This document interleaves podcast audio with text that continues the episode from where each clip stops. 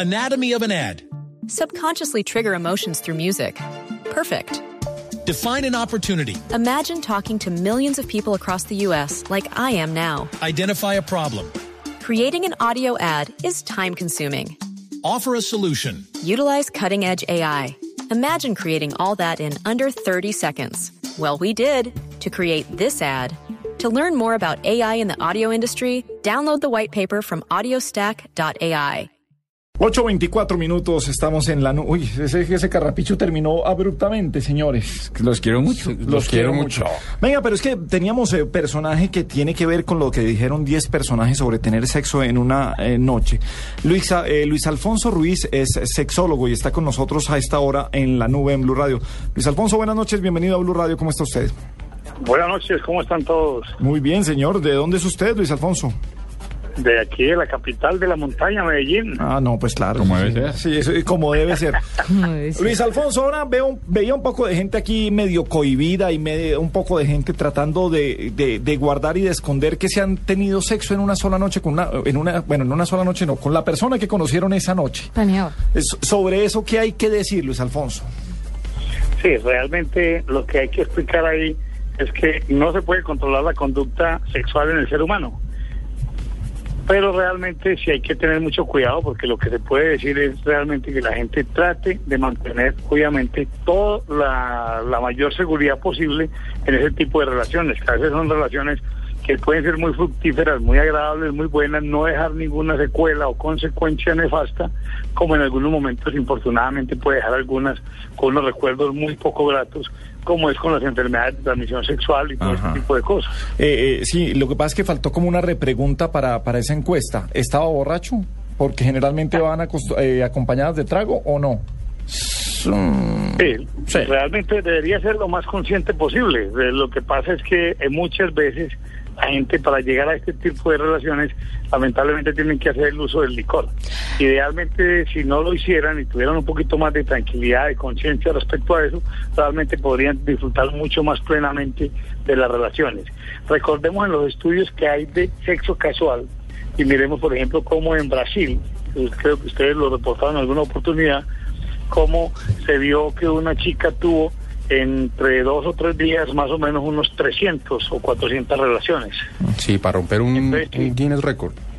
De cómo batiendo un ritmo récord, exactamente. Si hacemos las proporciones en ese día, entonces ya podríamos sacar la conclusión cómo sería realmente el tipo de relaciones que tuvieron esa noche.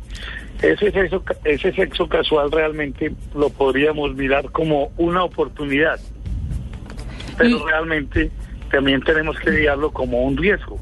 Es ahí es lo que entra dentro de la parte médica sexual, como que veamos beneficio-riesgo o riesgo-beneficio. ¿Qué realmente vamos a obtener como con relación a lo que nos vamos a beneficiar o qué podríamos obtener infortunadamente en forma un poquito equivocada? Pero Luis, ¿usted cree que esto es natural a, la- a las personas? ¿Es, es, es inherente al, al ser humano o es una conducta irregular que hay que saber controlar? ¿Instinto Porque, animal? porque creo que, sí, creo que es más común de lo que todos creemos. Sin embargo, no todo el mundo lo confiesa, lo confiesa y lo habla abiertamente. Absolutamente válido lo que dices. Realmente sí, es más común de lo que la gente piensa. Lo que pasa, bien sabes, que estamos en una sociedad latina. Si comparamos nuestra sociedad latina con relación a la oriental y a la europea y a la nórdica, encontramos grandes diferencias. Todavía aquí el sexo sigue siendo un, realmente una base para una buena relación sexual. No debería ser así. Lamentablemente aquí todavía hay relaciones y parejas que se unen por el sexo y se desunen o se separan por el sexo.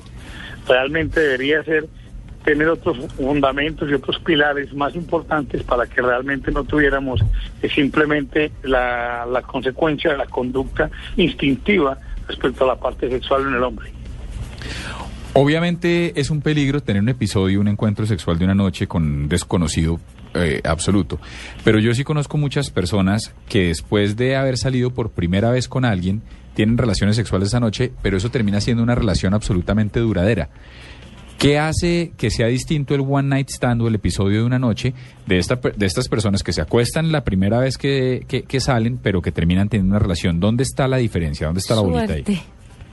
¿Suerte? Mire, es, bien, es bien interesante eh, esa pregunta, porque se han encontrado en algunos estudios que se han hecho cómo realmente el- las personas cuando tienen ese sexo de una noche encuentran realmente como una química, una especie de, de, de codificación sexual. Recuerde que muchas veces tenemos este tipo de relaciones sexuales porque existe como una decodificación y entran en juego todo ese otro factor instintivo sexual que se llama las feromonas y la parte hormonal, la parte endocrina, que es muy importante en la actividad sexual.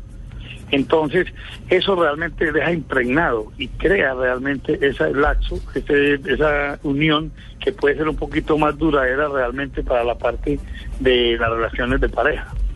Entonces es interesante ver cómo esa noche se puede prolongar o postergar a realmente un periodo sexual mucho más largo por esa decodificación. No todas las parejas sienten esa misma atracción, esa decodificación y esa lectura desde el punto de vista sexual que puede encontrar uno ocasionalmente. No es lo más frecuente, pero sí ocurre mucho también en, en algunas parejas. Luis Alfonso, el eh, doctor Luis Alfonso, hombre, Luis Alfonso, no, hombre, con respeto. Muy viernes, muy hombre, viernes y todo, pero Sí, sí, sí. Eh, Luis Alfonso, eh, ¿le llega gente de pronto con guayabo moral?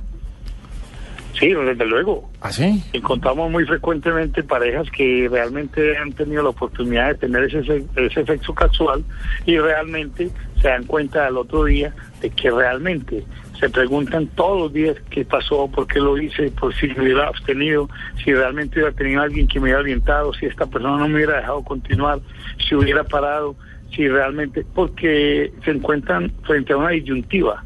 Era mejor no haberlo tenido que en ese momento eh, a aceptarlo que lo hayan tenido.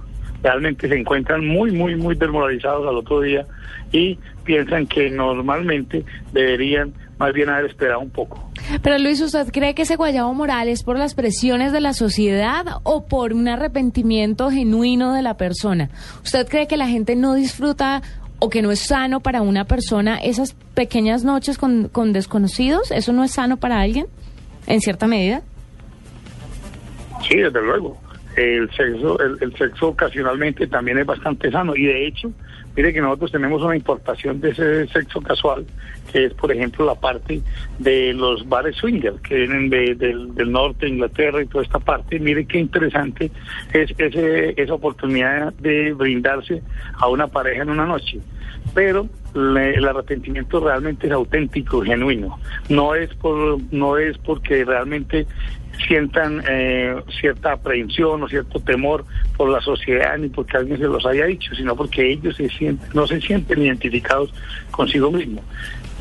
Piensan Bueno. que realmente pudieron haber esperado un poco más para disfrutar quizá una noche un poco más intensa y con alguien que realmente hubieran disfrutado un poco más. Bueno, pues un abrazo y mil gracias al doctor Luis Alfonso Ruiz, eh, sexólogo desde la ciudad de Medellín, acompañándonos esta noche aquí en la nube en Blue Radio.